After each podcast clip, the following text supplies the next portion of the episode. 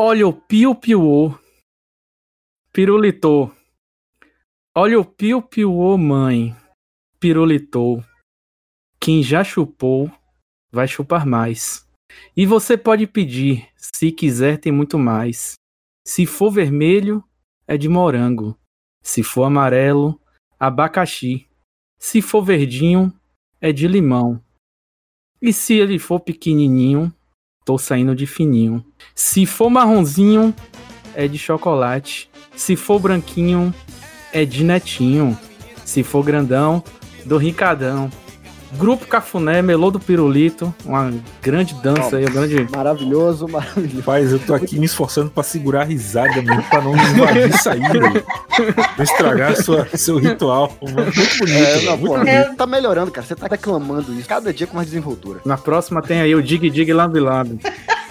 Isso a gente reconhece, né, desde o início, mas dessa vez, desde o primeiro verso, eu já sabia do que se tratava. Sim, sim. no oferecimento de possego.com.br está no ar o Sucrilhos Bives. O meu nome é Leandro Leal e quem está aqui comigo hoje é o patrão Xarope. Diga olá, meu patrão. Olá, meu patrão. Atacando como se fosse para o gol da ladeira da fonte, não está JZ. Foi golpe de novo, mas em compensação nós temos bancada cheia, com retorno dela, que já esteve aqui duas outras vezes. É, sucesso de crítica e público, Clara Dourado. Sou eu essa pessoa? Oi, gente. Saudades, bom estar aqui de novo. Muito bom, muito bom receber você. E temos também duas estreias. Nós temos a voz aveludada de Zé Cabarão. Seja bem-vindo. Oi, tudo bem, pessoal? É um prazer estar aqui com vocês. Nossa, podemos parar por aqui, né? Já chegamos no áudio do programa. É isso então, galera. O meme um do braço arrepiado aí. E depois de muita negociação, nós conseguimos a presença ilustre de Priscila Guerra. Olá, gente. Obrigada pelo ilustre. Eu, eu fiquei bem emocionada com esse momento. Vamos que vamos passar vergonha. Que, mano, é vergonha. Lembrando que a última vez que um time baiano tentou contratar um português levou um ano e não deu certo. Epa, não mude minha nacionalidade, não. Pelo amor de Deus. Você já tem cidadania, já. Vamos lá, hoje nós estamos aqui então para falar de festas antigas. Isso mesmo, nós sabemos o que, é que vocês fizeram no verão passado. Vamos comentar tudo depois da vinheta. É a picolé, picolé aí, ó. Qualidade, sabor da fruta, hein? Você é Bahia ou você é Vitória? Que o baiano não fala a letra Cagives e Ambive.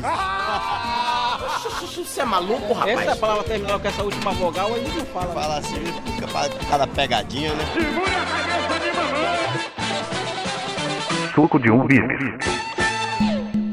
Xarope, Zeca, Priscila, Clara, nós estamos aqui reunidos hoje para falar das festas que aconteciam em Salvador antigamente, né? Na nossa tenra juventude, adolescência, dependendo da época que vocês começaram a beber, talvez infância. Xarope tem cara que bebia desde o 12. Jamais. Eu era super comportado, comecei sempre tarde as coisas. para começar aí, vocês vocês sempre foram. Cara, você colocou aqui baladeiro, já na, na pauta, já, já tô discordando. Ninguém fala baladeiro, cara. Você fala, sei lá, do reggae, da, da putaria, sabe? Ninguém fala baladeiro. Vão caçar a sua carteira de ex-estudante do PHD por falar baladeiro, tá? Ih, rapaz, já começamos mal já. Já começamos ali, classe média. Vocês sempre foram do reggae ou vocês iam na onda dos amigas e amigos e amigos? Rapaz, tem aquela velha história, né? É, nossos pais dizem, meu filho, minha filha, cuidado com suas companhias. Olha essas influências. e mal sabiam eles que quem comandava os esquemas era Você? era o plot twist. é engraçado assim, sempre, é, sempre manda você se preocupar com a má influência, mas né, quem é a má influência então, né? Estamos aqui, trouxemos um especialista aqui, né, hoje. O conceito relativo da má influência. É aquela coisa, né? Tipo, a depender de onde você olhe, não existe má, má influência. A não sei que você seja parte do governo federal, mas isso é outra coisa. é...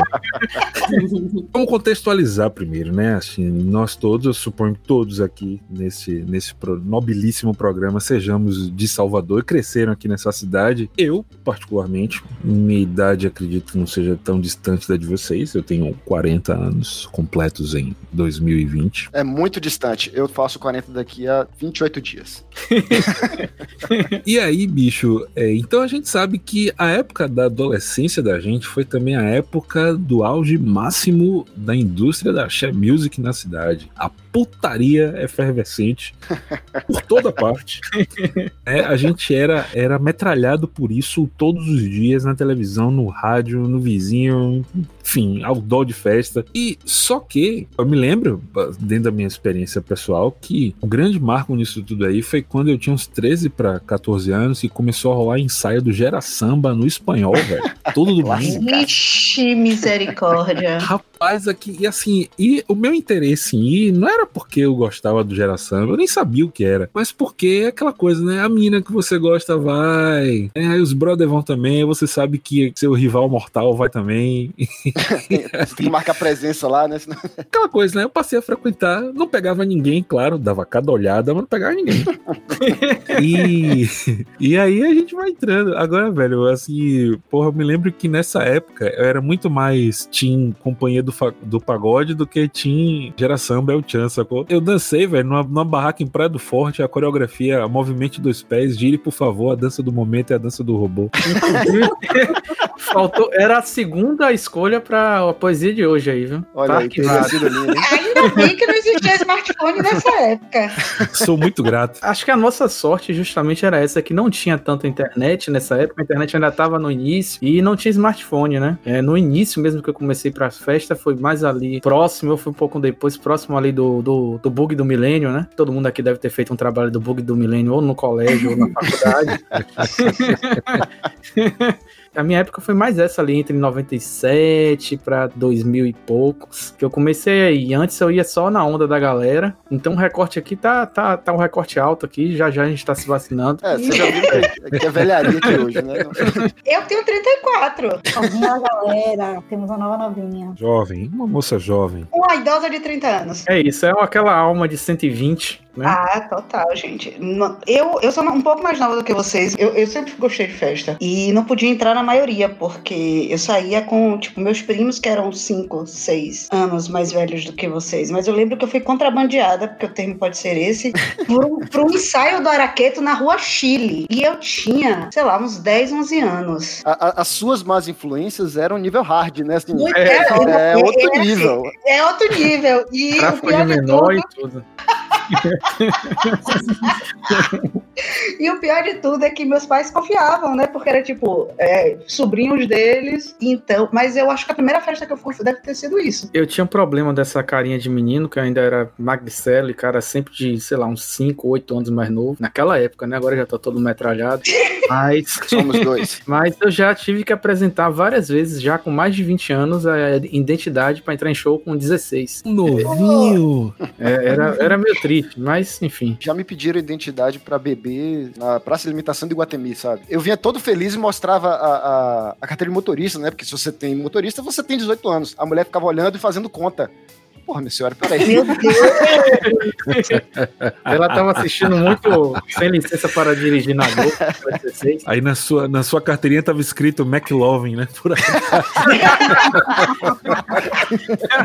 Mas essa história de ser barrada, eu fui barrada no forró da bebê. E eu já tinha saído da faculdade. E, a- e o segurança disse que minha OAB era falsa. Caralho, velho. Fiz um escândalo. Eu entrei no final das coisas. Falsificar a carteira da ordem dá trabalho. Não era mais fácil ir com, com RG, né? RG é isso. Se fosse o RG, sei lá, carteirinha de estudante. E eu só entrei porque conheciam gente na festa. Porque senão eu tava barrada até hoje. Até hoje, né? Que me pedem identidade, né? Mas assim, eu tive esse problema de dizer que era falsa nem nada, não. Você era a má influência ou você era influenciada? Eu era a influenciada, né? Então estamos todos aqui representados. Eu lembro que quando eu tinha mais ou menos 12 anos, eh, a gente estava é, veraneando na ilha, né? E os meus primos de Brasília vieram. E aí eles queriam ir pra um lugar, eu não lembro, acho que era em Barra Grande, que o pessoal ficava, abria o som do carro e ficava um barulho lá. Eu não, mas eu queria também quero ir. Eles eram mais velhos e tal. E eu queria, porque por que eu não posso ir? Eu quero ir. Aí mesmo, vamos, vamos, vamos te levar. Gente, eu odiei aquilo ali. Comecei pra festa influenciada por uma amiga minha chamada Ítala. Aquele negócio foi Ítala que botou pra nós beber. Tipo, mais ou menos no primeiro ano, a gente era do grupo da igreja da escola. É sensacional. O meu grupo da igreja sempre assim. É... Tu estudava onde, Clara? No Bom Pastor? É ou no Conceição? No Vieira? Ah, só, só menino bom do Vieira. Eita. Eram os amigos da igreja, né? Que nos uniram. Mas esses mesmos amigos eram que levavam a gente pra festa. Eu era a, a levada para a festa. Eu era também esse influenciado, mas eu sempre fiquei nas turmas, nas piores turmas. É, Priscila tem a prima dela, estudou comigo, inclusive. Que era a pior turma. Era a pior turma do PHD. Então, assim, eu entrei no primeiro D. Eu não sei como é no outros lugares do país, mas em Salvador, nessa época, vinha os, os alunos de outros colégios, né? Pra você entrar no terceiro ano, no primeiro ano e tal. E você fazia uma provinha. Então, assim, eles pegavam seu histórico escolar e aí botavam os melhores na turma A e assim por diante, né? B eu entrei na D, pra vocês terem ideia do meu histórico. Caralho, man. Caralho, meu histórico não era bom. Velho, eu passei por isso também. no- eu, eu fui estudar no Drummond, rei. E fizeram isso. Na minha sala só caiu repetente. E eu ainda era do Alto do Coqueirinho no meu endereço. Então, assim, ele já. Alto Coqueirinho deve ser, deve ser malandro. Bota aí na- na- no, no- D. A gente não assistia a aula. No terceiro não fazia revisão com as outras turmas do PHD. Não queriam fazer revisão junto com a gente. Mas que burrice pega, né? Tinha aula de revisão pro vestibular na época, agora é Enem, né? A gente marcava um churrasco no mesmo dia e não ia pra revisão. Era isso. Corretíssimo, E corretíssimo. levava bronca de Rubão com aquela voz, metade café cigarro. Aquela vozinha Nair Belo com Leda Nagli, né? Assim, eu comecei a comer água mais tarde, mas eu já comecei nas más influências já desde cedo, entendeu? Desde que eu, do primeiro ano, ladeira abaixo. Mas sua turma era abençoada, viu, Xarope? Ou se era. Vocês lembram, assim, qual foi a primeira experiência de birita de vocês, assim? De, de, de beber e ficar bêbado? Dizer, caralho, eu tô bêbado, que legal. Vai parecer que é piada, mas não, eu não lembro. Ah, não, não é, Leonel.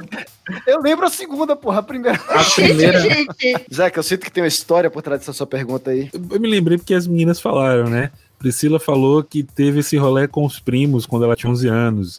Né? Clara falou a coisa de ser aos 12 anos e tal. A minha experiência, a minha primeira experiência com birita foi justamente os 12 para 13 anos com meus primos, né?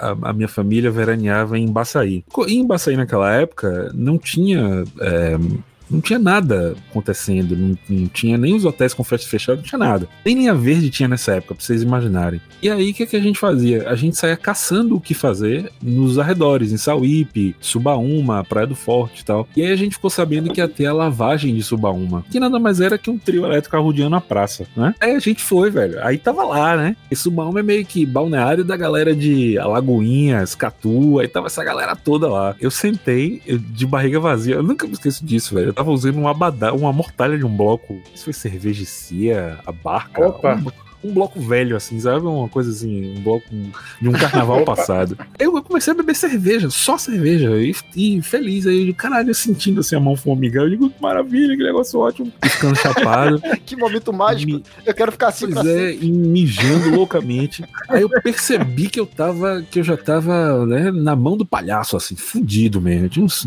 12 pra 13 anos. E aí, beleza, né? Aí fomos pro, pro, pra praça. A gente, isso até então a gente tava numa barraca na praia. Aí fomos pra praça de Subaúma pra poder curtir a, a festa lá, né, ver gente e tal. Aí já tava tocando um, um trio lá, arrodeando a, a praça. Nisso, quando a gente entrou na multidão, começou um estresse porque a gente percebeu que um amigo nosso, que tava muito mais bêbado do que todo mundo, se perdeu. E aí a gente parou de se divertir na festa, começou a ficar preocupado, porque o cara tava muito vulnerável. A gente começou a girar, girar, girar, girar a praça, e olhar e não sei o que, ficar estressado e tal. Até que alguém teve a sacação de olhar pra cima do trio elétrico não.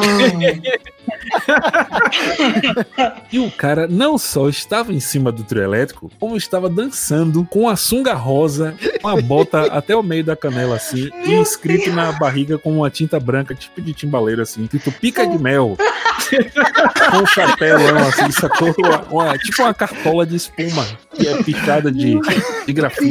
E aí, velho, foi, essa foi a história. Ah, aí a noite acabou, claro, comigo vomitando em tudo que eu ingeri nas últimas 12 horas até então. Mas foi muito legal. É, não, é engraçado, eu falei, eu- é realmente verdade, eu não lembro o meu primeiro porre, eu lembro é, eu vomitando em casa, mas as circunstâncias que levaram até aquele momento eu realmente não lembro. Essa história me lembrou uma com meu irmão, acho que foi na lavagem do Bonfim, que ele também ficou muito bêbado, muito, muito bêbado, e eu tava com um grupo de amigos, ele tava com um grupo de amigos dele, mas eu, eu tava no mesmo carro que ele, né, a gente tava junto, ele ficou muito bêbado, em dado momento ele desapareceu, a gente tinha marcado um lugar, a gente chegou lá e um, um- segurança falou, olha, você você tava esperando alguém aqui? Porque essa pessoa saiu correndo, entrou no táxi ali e foi embora. E eu sabia que ele não tinha dinheiro. Aí eu imaginei pra onde é que ele tinha ido, que tinha um barzinho de um amigo dele que tinha. Enfim, peguei um ônibus que eu também não tinha dinheiro, fui lá encontrar ele. Tava sentado no bar, pensei que ele tava morto, alguma coisa, né? Ele tava sentado no bar tomando uma cervejinha. E eu, cara, como é que você chegou aqui? Como é que. Teletransporte. É, como é que você pagou esse táxi e tal? Ele, não, pois é, velho. O cara do bar pagou o táxi pra mim, inclusive pague ele aí o táxi e essa cerveja que eu tô tomando. Meu. Deus! Ainda bem que você apareceu, né? O meu primeiro porre eu já tava na faculdade. Eu comecei, apesar de começar a sair cedo, eu fui beber tarde. Meu primeiro porre, estudante da Católica da Federação, começa naquele posto que tem do lado da faculdade. Velho posto Shell. Você estudou lá, Leonel? Alguém estudou na Federação? lá. Eu também. Bavária é 1,50. Eu, não, eu, ao invés de cálculo 1, 2 e 3, eu fazia dominó 1, 2 e 3 e 4.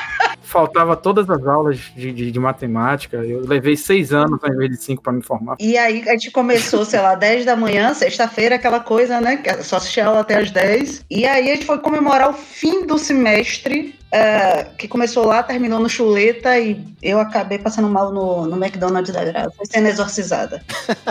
Beleza. Você tá falando aí, Chuletas era um lugar que eu não gostava de ir, porque eu morava muito longe, eu morava no Alto Coqueirinho, não tinha como ir pra lá, não tinha como voltar, não tinha ainda nessa época. O capitalismo ainda tava muito tranquilo, não tinha exploração de gente pra trabalhar 12 horas por dia, né? Pra gente poder pegar um transporte mais barato, né? De táxi pra mim era impossível. E Buzu, Buzu de noite. É isso que eu ia falar, você estudou de noite, né? Eu não gostava do chuleta, não, viu, bicho? Se eu fosse no chuleta, se você me visse no chuleta, era porque tava certo de eu pegar alguém naquele dia. peraí, alguém gostava do Chuleta? Pelo amor de Deus, você ia porque era barato. Eu acho que nem o dono gostava. As pessoas se teletransportavam e iam pro chuleta. Eu também não sei as explicações, não, mas eu já fui algumas vezes. Eu não sei porquê. Mas geralmente era um esquema desse. Você tava na faculdade, tava bebendo, aí quando você Você viu, tava tava no chuleta. chuleta. Por quê? Não sei. É, ninguém gostava, não, gente. O banheiro era ruim, não tinha comida, aquele amendoim mendorato que 15 mãos passavam antes de você.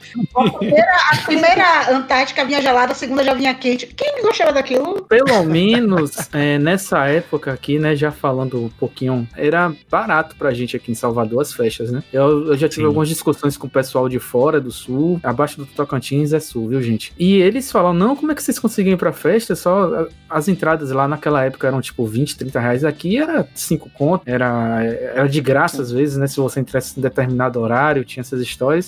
E tinha também a famosa, é, se não tem dinheiro pra entrar, a festa acontece do lado de fora, né? Exatamente. Nossa, tinha muita festa que tem isso. Tinha o negócio das listas.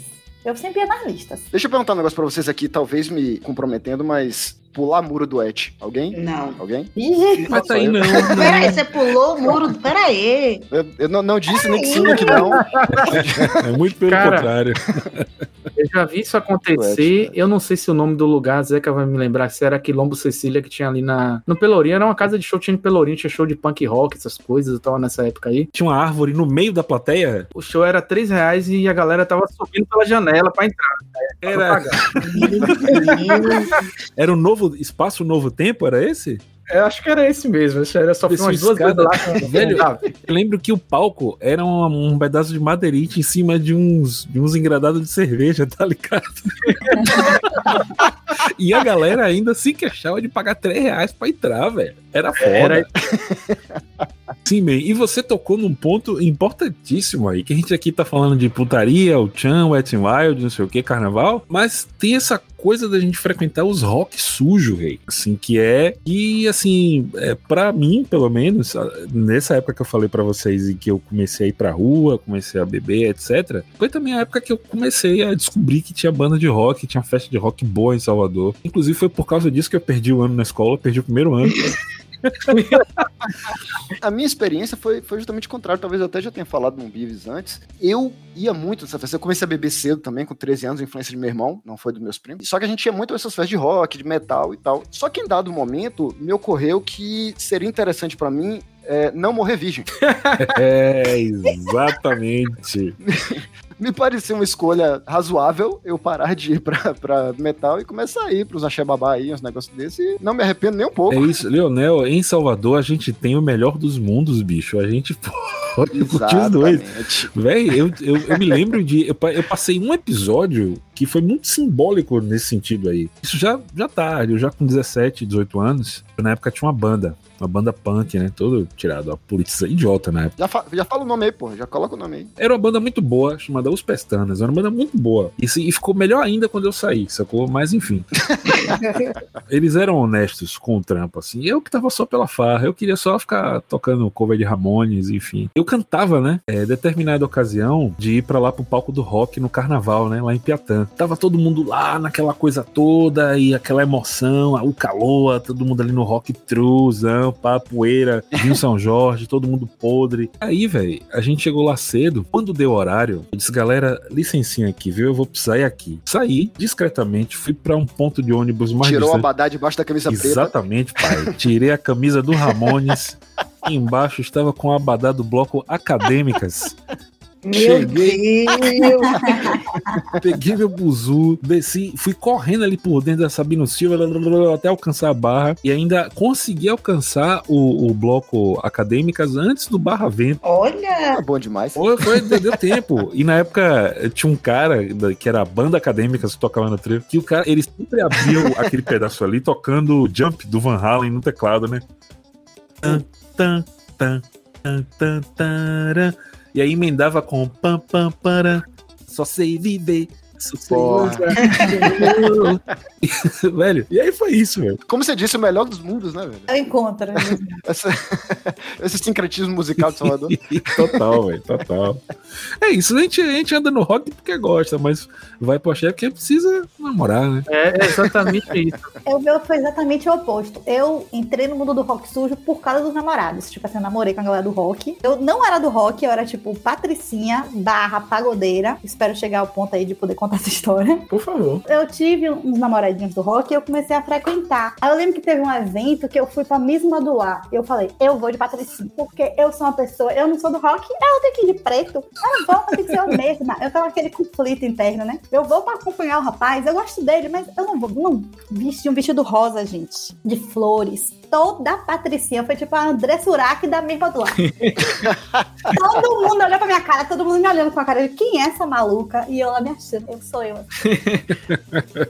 eu ia por negócio, eu ficava, é, sabia as músicas dos meninos e tal, as outras eu não sabia, né? Essa foi minha inserção no Rock Studio. E já foi o contrário, já na época da faculdade, já mais tarde, né? Fez o caminho inverso. O caminho inverso, vamos conversando aí que a gente conta as outras histórias. Só uma coisa que você falou de, de ir pra show de rock de camisa preta, eu, eu fui durante algum tempo, mas logo me toquei que em Salvador camisa preta realmente não, não combina. E aí foda-se, na- parei de ir, mesmo quando ia pro rock sujo, eu ia de qualquer outra camisa e tal. Por tendo esse hábito, fui no Rock in Rio, sei lá, em 2019, eu acho, e fui com a camisa do Umbives. E uma pessoa de longe apontou pra mim e veio falar, eita porra, alguém me reconheceu aqui, eita caralho, o que é que eu vou falar, o que é que eu vou falar? Ele, Umbives, você é de Salvador, né?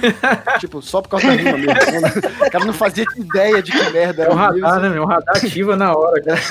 Tem pra onde correr. Eu não sei se vocês iam no, no, no ensaio da Timbalada no gueto, mas quando era no gueto mesmo. Sim. Cada quatro vezes eu entrava em uma, justamente por isso aí. Tinha uma amiga de escola em que ela morava no Cantial e que a irmã dela trabalhava no cheiro, namorava com alguém, namorava com um menino de outro bloco, tipo assim. Então, essas festas todas eu não tinha nem idade e nem dinheiro pra ir, mas conseguia por causa dela. Quantas vezes, meu Deus, a gente ganhava ingresso, ficava do lado de fora e vendia infinitamente melhor a porta do gueto do que ficar lá dentro, até porque você era esmagado e eu tenho 1,55. de além de tudo, ter bastante turista que não sabe dançar. Ok, vocês também não sabem. Era bom, viu? Era bom. Não pegava ninguém, mas dava cada olhada também. Se eu for medir as festas pelo tanto de gente que eu pegava, nunca fui na festa Era também, eu ficava- ficava 0,03 festas boas. Meu capital não permitia entrar no gueto, então eu ficava só do lado de fora mesmo. Eu só fui no gueto já quando já tava acabando, já. Já nem era mais moda. Outra porta de festa que era legal era do show que tinha do Cheiro Paralamas e Asa Skunk, que é mais ou menos aquele conceito que Zeca conversou mais cedo, né? O conceito das misturas. Isso aí, Zeca aí também, que. E você também, Xarope, que era aí do, do, do- rock and roll. Existia uma, uma lenda, que eu não sei se é verdade ou não, que nessa época aí a indústria do axé era tão forte que não deixava bandas de, de fora tocar em Salvador. Existia um monopólio do axé e tal, era muito o que se falava. Pra tocar, sei lá, Skunk, tinha que tocar junto com Asa. Pra tocar Paralamas, tinha que tocar junto com Cheiro. E era isso, assim, sabe? Você não via uma banda grande internacional lá nem a pau e bandas nacionais também custavam pra ir pra Salvador. E aí, por causa disso, essas festas eram clássicas e tinham todos os anos, né? As Skank, Cheiro e A Paralamas. internet não era popular aqui pra gente, né? Então a grande novidade era ver um outdoor no pé da ladeira da Cruz da Redenção, cheiro e paralamas.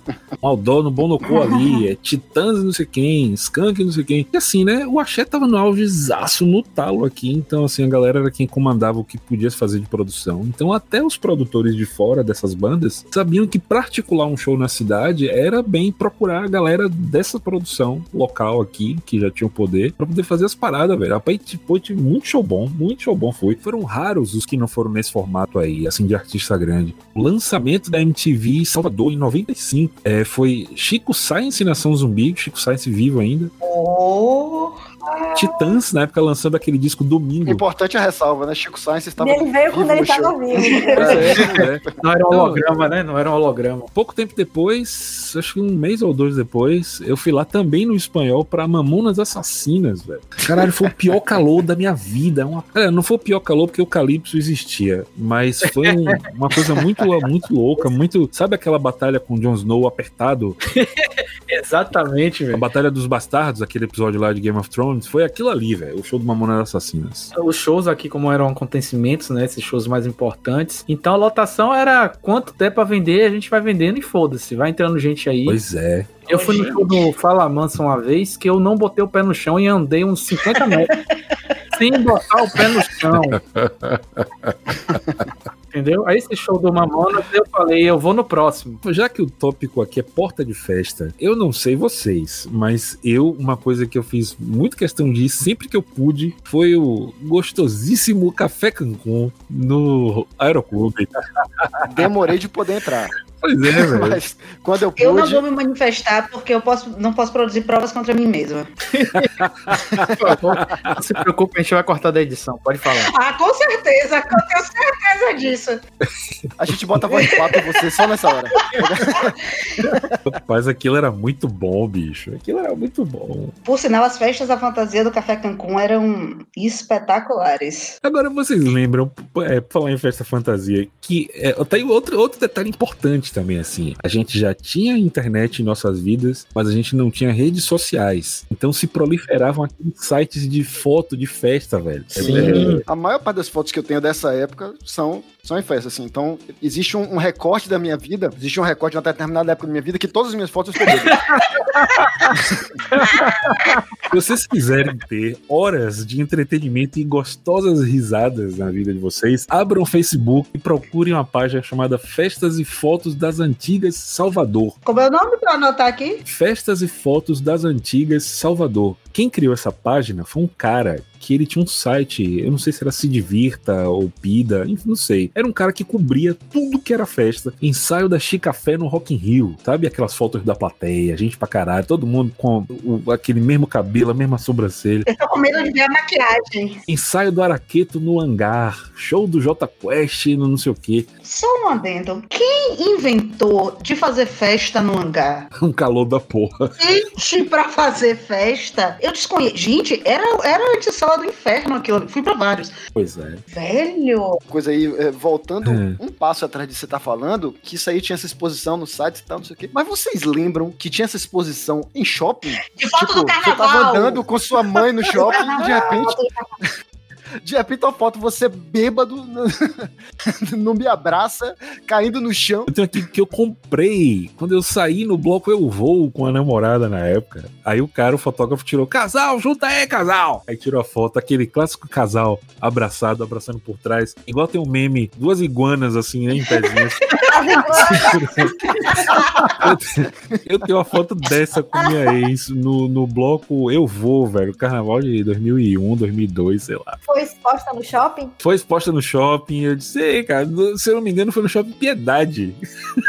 Eu era feio demais pra sair nessas fotos. Ninguém me chamava pra foto. Eu não adiantava procurar que eu não ia me achar. Nas festas eu adorava. Às vezes tinha mais de um, né, site que cobria. E a gente adorava tirar, porque depois a gente olhava lá, a foto tava normalmente tava, tava boa. Um colega meu de faculdade traiu, não vou revelar o nome dele, não pra proteger inocentes, mas pra proteger culpados. Ele traiu a, a então namorada e a foto dele apareceu lá em destaque no Iguatemi. Que beleza, né? No, do carnaval foi? O nome disso é karma. É, É, o nome disso É, karma. meu filho. Mas merece, é- né, cara? Não, merece. O genial foi que a, a- a então namorada dele chamou ele, foi levar na, na, na foto. Olha aqui, ó. Não é você não? E Caralho. ele veio com a frase: velho. Você vai acreditar em mim ou na Não, foto? mentira. Ah, Pelo amor de Deus. Ah, Esse aí merecia uma surra. Eu não sei se acabou em violência ou não, mas eu torço pra que tenha. Tinha muito isso, né? De essa questão mesmo das festas, tinha essa, essa evocação pra não só o privilégio masculino, mas questão de encher a cara. é, as mulheres entram primeiro, bebem até morrer, Ah, né? tinha isso, é mesmo, velho. Era horrível, né? Na, na época a gente achava massa, Podre. porque é, vamos entrar ali uma hora da manhã e tá todo mundo bêbado. E o conceito das festas aqui eram esse, né? A chopada de medicina também era famosa por a galera beber. Já vi gente entrando com um copo de liquidificador e botando cerveja, e bebendo, Meu né? Cerveja minha gente. Os conceitos das festas antigamente tinham muito disso, né? Vocês, meninas aí, me contem essa época aí terrível. Velho, era horrível, assim. a- Geralmente a gente entrava antes, né? E era aquela coisa, basicamente, um estímulo ao assédio. As mulheres vão estar bêbadas, muito doidas, e, e aí vocês podem entrar. Bizarro. A gente não problematizava isso na época. Não, A não. gente não enxergava, não. Eu achava ótimo. Ai, que vai, vou entrar à noite, tá graça, vou beber. Vai, vai entrar e vai, e vai beber e tal, não sei o quê. Mas agora, né, depois de uma certa idade, você para pra analisar. Velho, que absurdo. Tinha muita coisa errada, né? Já um pouco mais velha, no carnaval, né? Aquele negócio do bloco do Arém. Eu acho que eu já até contei em outro podcast que eu participei sobre carnaval. Minha mãe é, é, trabalhava na Sucon, né? Então, tipo assim, essas festas todas que eu tô contando pra vocês aqui, normalmente minha mãe ganhava. Eu entrava no, no, na desbalada porque que minha mãe ganhou. Eu não ficava na porta, entendeu? E assim, muito comportada, porque eu ia com ela. Eu ia pra esses eventos com ela. Eu ia pra Ed 10 com ela. Minha mãe tinha o cartão Gold da Ed 10. Caralho, velho. Tinha, tinha os camarotes, né? Aí, Porra. o camarote gold. E tinha um cartão. Às vezes minha mãe não ia, eu ia com minha amiga. Da Araqueta, a gente era o camarote prata, o silver. Não era o gold, sacou? Mas enfim, a gente também tinha. Por quê? Porque como eram pessoas recorrentes, eles já tinham um cartãozinho, né? Pra não ter que ficar dando ingresso todas as vezes. Né? E minha mãe ganhou esse negócio do harém. E aí eu peguei e fui pegar o, a tatuagem. De verdade, a tatuagenzinha Era é de... marcado que nem gado. Você fica marcado que nem gado e tipo, eu sou princesa do harém, entendeu? Tipo assim, você tira uma onda, olha pra isso. E eu lembro que eu e minha irmã totalmente normais e o povo assim, muito, as meninas muito lindas assim, a gente assim, meu Deus. que isso? E no bloco eu também fiquei muito impressionada, porque a gente tava lá, né, de, de tênis, o tênis mais surrado que tivesse, né, pra poder pular. E as meninas com um salto, eu fiquei, gente, como é que elas não caem, entendeu? Aí eu comecei a problematizar, e eu falei, mãe, eu não vou mais pra esse bloco, isso é ridículo, não. Mas assim, nessas festinhas, eu não, não problematizava na época, não. Acho que ninguém na época nem pensava nisso, assim. É isso, né? A gente foi aprendendo, né? Tem uma problematização mais antiga, né, Xarope? O negócio dos blocos de é, foto 3x4, endereço, pra saber se você é digno. Tive que mudar meu endereço pra entrar na cervejaria, porque a galera falou: não bote alto no coqueirinho, não, senão não vou aceitar você. Aí eu botei. E o Eva? O Eva eu não entrava nem pela foto. Pela foto eu já. O Eva e o Coruja com o Ricardo Chaves. Falando das fotos do shopping. Você olhava as fotos do shopping do Eva e Coruja, eram as mesmas pessoas que eram morador de Graça e Corredor da Vitória. Você tinha que ser muito lindo, maravilhoso para aquele contexto, senão nem adiantava. Não tinha gente negra, não tinha gente É gorda. verdade. Fora a questão de, de bairros e de condições sociais, mas não tinha, era uma ultra mega power padrãozinho. E era, era tão absurdo que eles ainda tinham a coisa de assumir a coisa, não, tal bloco só dá gente bonita. Bonita! O conceito de gente bonita, né? Aqui só tem avião, era o. Pois é, velho. E não, não só em bloco, né? Isso, isso virou um- uma expressão que se usava pra disfarçar racismo, de certa forma, né? Sim. E que começou a valer pra bar também. Eles usavam como valor agregado ao, ao serviço que prestavam, né? Tal lugar só dá gente bonita. Gente bonita. Eu diria que hoje em dia, nas festas, o que acontece, essa divisão acontece nos camarotes, né? Porque tem o camarote premium, é um milhão de reais. Aí vende mil reais. Aí depois vem o outro camarote, que é 500 reais. O outro camarote é 250 reais. A pista, 100 reais. né? Então também tem essa, as festas de hoje em dia, né? Safadão, aviões, essas festas que tem hoje, é dessa forma que ocorre, né? Ô, Clara, você falou em Ed 10 aí. Júnior vai botar uma, uma vírgula sonora aí. Vai botar Nestor falando. Eu adoro Roupinol. Não. É,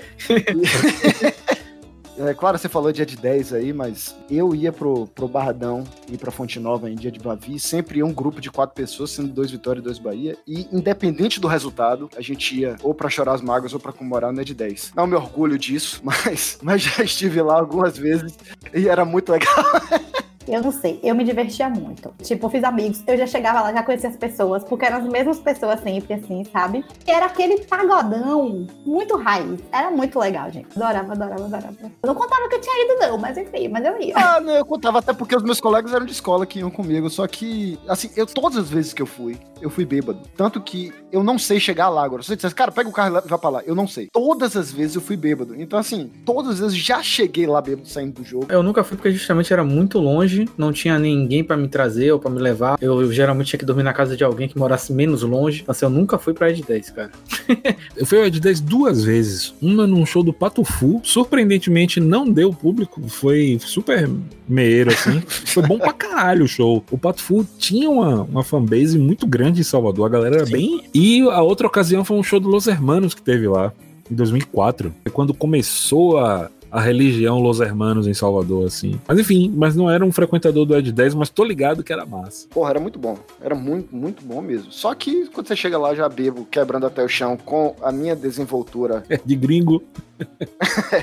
Mas aí, que, que outras festas? A gente já falou de Ed 10. A ABB, que Priscila falou também, eu, eu também era bem assíduo, até porque era pertinho lá de casa, O relativamente. bebê era bom, né, velho? Era bom demais. Bom demais. O forró da bebê era bom demais. A cerveja era barata, porra, era, era bom Mas e demais. forró é um troço maravilhoso, velho, porque é a chance de você chegar perto de alguém com quem você tem interesse amoroso e conversar. É, inclusive as melhores festas que eu fui, assim, pra mim, foram todas envolvendo o São João ou alguma festa de forró. Tem um problema muito sério é, que eu tinha na minha vida. Eu não conseguiria convencer uma, uma garota de que era boa ideia ficar comigo em, em 10 segundos. É impossível. Eu não consigo. Como é que eu vou me vender? Em 10 segundos, que era o que você tinha ali, né? Você tinha que, tipo, startup, Sim. né? Você tinha que se vender em 10 segundos ali. Celso Portioli com o cronômetro, né? Era feio, magricelo e Valendo! nem eu achava bom negócio ficar comigo. Então, como é que eu ia? Forró, pelo menos você dançava, você conversava, né? Se não rolasse nada, pelo menos você conhecia, conversava. Já era o suficiente, né? E a cervejinha barata ali, pertinho de casa, né? Essa coisa do forró foi que deu aquela virada, né? Do não peguei ninguém, mas dei cada olhada, mudou para não peguei ninguém, mas conversei e dancei com um monte. Eu tinha um negócio que, que era bem comum, mas que tinha prazo de validade pra parar de funcionar, que era, eu não sei dançar, você me ensina? É, Ah, isso, isso é isso é malandragem, viu, man? Rapidamente o parava de funcionar. importante é eu só me concentrava em não pisar no pé da pessoa, né? O resto, foda-se. Acho que o forró da ele meio que misturava, né, as tribos. Você vê que, é, Zeca tá falando, ele era do rock, eu era do Tricinha, Pagode. Leonel era do pagode. E, e tava todo Eu, mundo eu lá. não. eu era de tudo, cara. Eu não sei dançar nada. Quando você não sabe dançar nada, você é de tudo. Você é de tudo. Não, mas é isso. Eu acho que a diferença é essa. É, você ia, você via pessoas diferentes. Pra mim, o forró da bebê era isso, entendeu? Sim. Não, esse aspecto era bom pra. Para que era um ambiente muito grande, né? Que tinha a parte de fora, a parte de dentro, enfim, tinha área aberta. Uma festa também que, que era muito clássica, um pouquinho mais antiga, a famosa Festa da Espuma. Caralho, man. Essa eu fui uma. Essa aí dá pra problematizar também. Porra, né? essa aí, é, essa aí é a problematização, velho. Essa era o erro do erro do erro do erro. Minha mãe não deixava eu ir. Correto proceder de sua mãe, velho. Não tinha idade ainda, claro, pra você ir nessa época, não, cara. Eu e você, Xaropes, eu acho que o Xaropes também Não, eu sou, eu sou idoso. Eu não tinha condições mesmo feituais de, de entrar numa festa dessa, né? Condições do quê, meu filho? Do quê? Feituais. É de feição. Facials. É, gente, porra. É, é, eu lembro que eu fui. Pra mim foi puro estresse essa festa, assim, no dia deu super errado. Porque tava muito popular na cidade, só se falava nisso. O pessoal anunciava, não, vai ter cheiro, splash espuma, não sei o que e tal. Eu consegui comprar um ingresso pra ir. Eu lembro que era caro. E, pô, pra quem não trabalhava, né? Implicava em você ficar sem merendar alguns dias pra ter dinheiro pra. ah, eu tenho uma história ótima de, de merenda pra, pra contar pra vocês. Eu não sei se vocês se lembram, é, no, no, no auge do Axé, a Globo fazia uns programas chamados Som Brasil, passava dia de terça. Sim, E eles iam a lugares do Brasil, gravavam shows e exibiam na- toda terça-feira depois do Cacete Planeta. Eles na época fizeram um mega show, isso foi em 95, na Praça Castro Alves, com vários artistas. É Era meio que assim, na época, Carlinhos Brown Tinha acabado de estourar já uns dois discos da Timbalada pelo Brasil, já tava meia lua inteira, já era sucesso em Tieta, sabe? Que é a música dele na voz de Caetano. Então, então ele já era um cara grande no Brasil. Então meio que armaram esse show aqui em Salvador, com ele sendo meio que um, um, um anfitrião, assim, né? Ele e convidados. Aí veio, velho, veio, veio, veio foda. Veio Barão Vermelho, Cássia Eller, Lulu Santos, é, Skank, Cidade Negra, todo, todo nome grande do pop brasileiro da época tava aqui. E claro, os artistas daqui, teve Asa de Águia, Chiclete, né, né, né, tal. O que aconteceu? Na época era primeiro ano colegial, né? Eu estudava no Salesiano ainda, velho. Eu, eu menti, né? Eu, eu filei aula. Deixa, deixa eu te interromper Tá. só um segundinho Ah, aqui. beleza. E eu vou, eu vou pedir para, por gentileza, subir a música do Senhor do Bonfim, do hino ao Senhor do Bonfim. E Zeca, você vai explicar para o nosso ouvinte em que consiste o ato ou efeito de filar.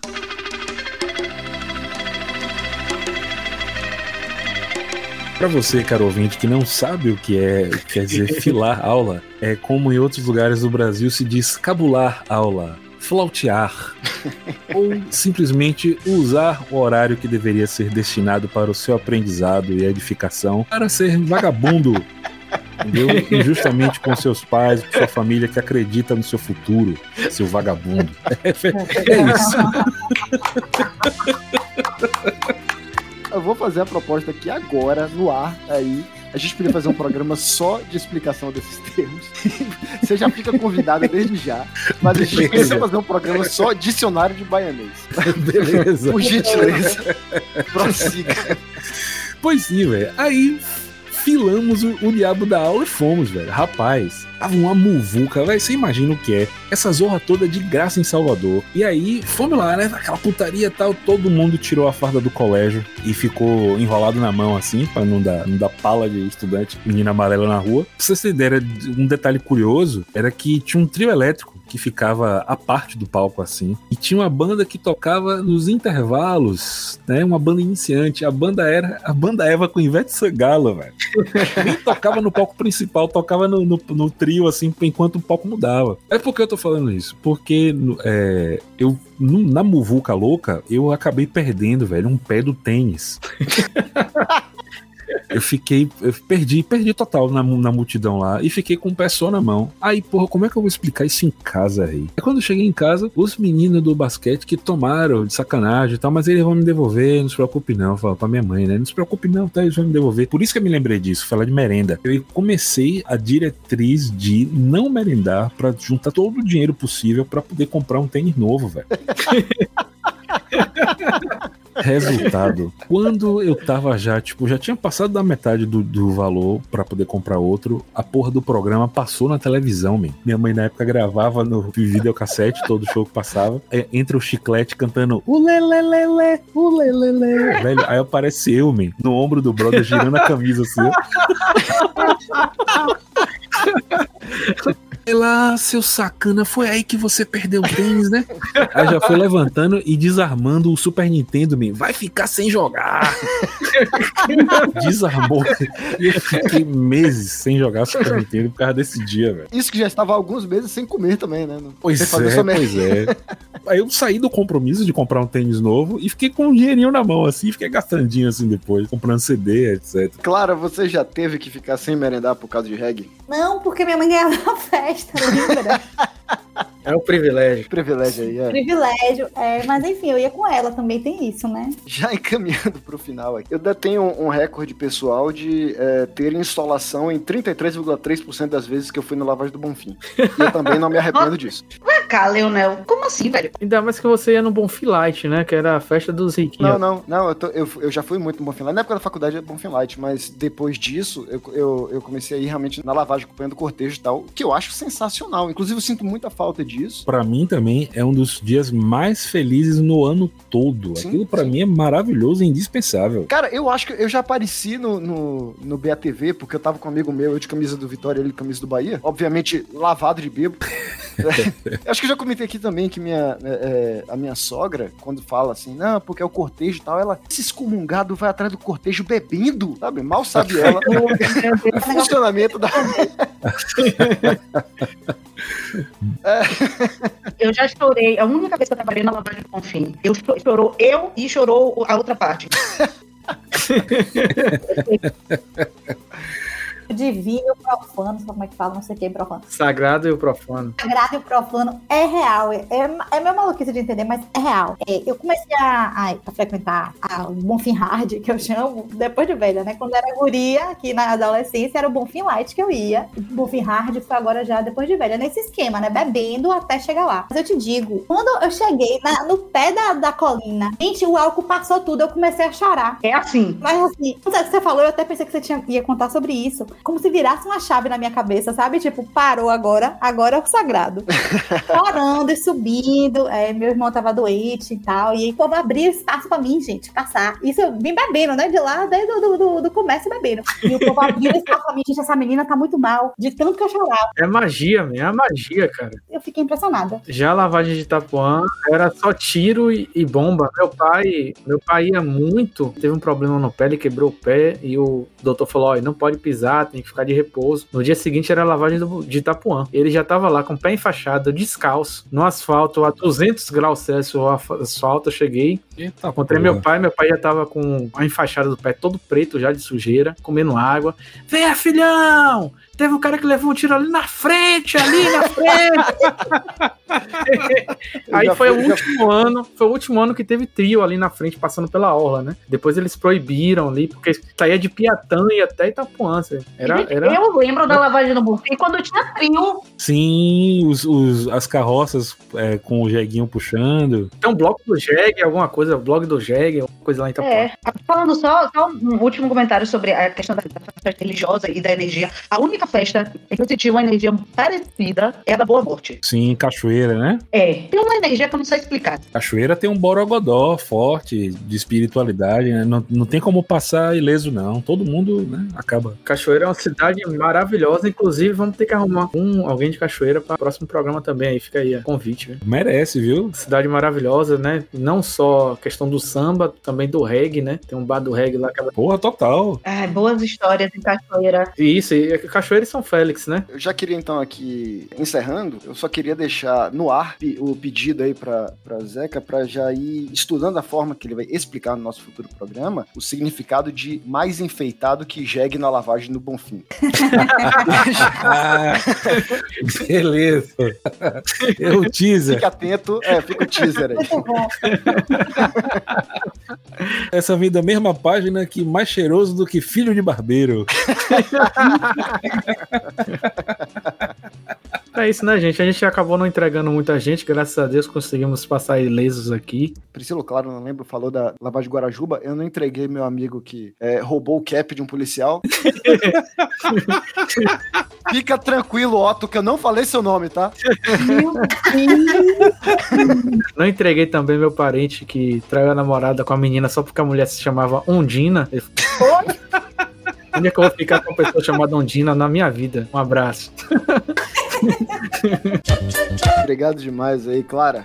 Mais uma vez, sensacional ter você aqui. Obrigado. Ô, muito obrigada, gente. Ainda tinha muita história pra contar, mas não dá, né? Vai ter que gravar um outro dia aí. Vai aguardando aí, vai anotando aí que a gente vai fazendo outros Tem programas. mais de uma hora aqui, pô, dá, dá outro programa fácil. Priscila, você também teria mais é, histórias pra contar? Obrigado pela presença. Gente, muito obrigada. É, histórias é um texto, tem umas quatro páginas de história aqui. Então, Zeca, obrigado aí pela sua voz aveludada ter abrilhantado o nosso programa hoje. Muito obrigado, Leonel. Muito obrigado, Xarops. Muito obrigado, meninas. Eu gostaria de dizer que foi muito feliz para mim participar hoje aqui do programa. Clara, Priscila, vocês são muito legais. Queria que desejar muito sucesso a vocês e que se cuidem nesta pandemia, estejam bem de saúde física e espiritual para que possamos ter novas histórias quando tudo isso acabar. É isso então, Xarope. É isso, né? Vamos pra frente. Um abraço. Abraço. Valeu. tchau.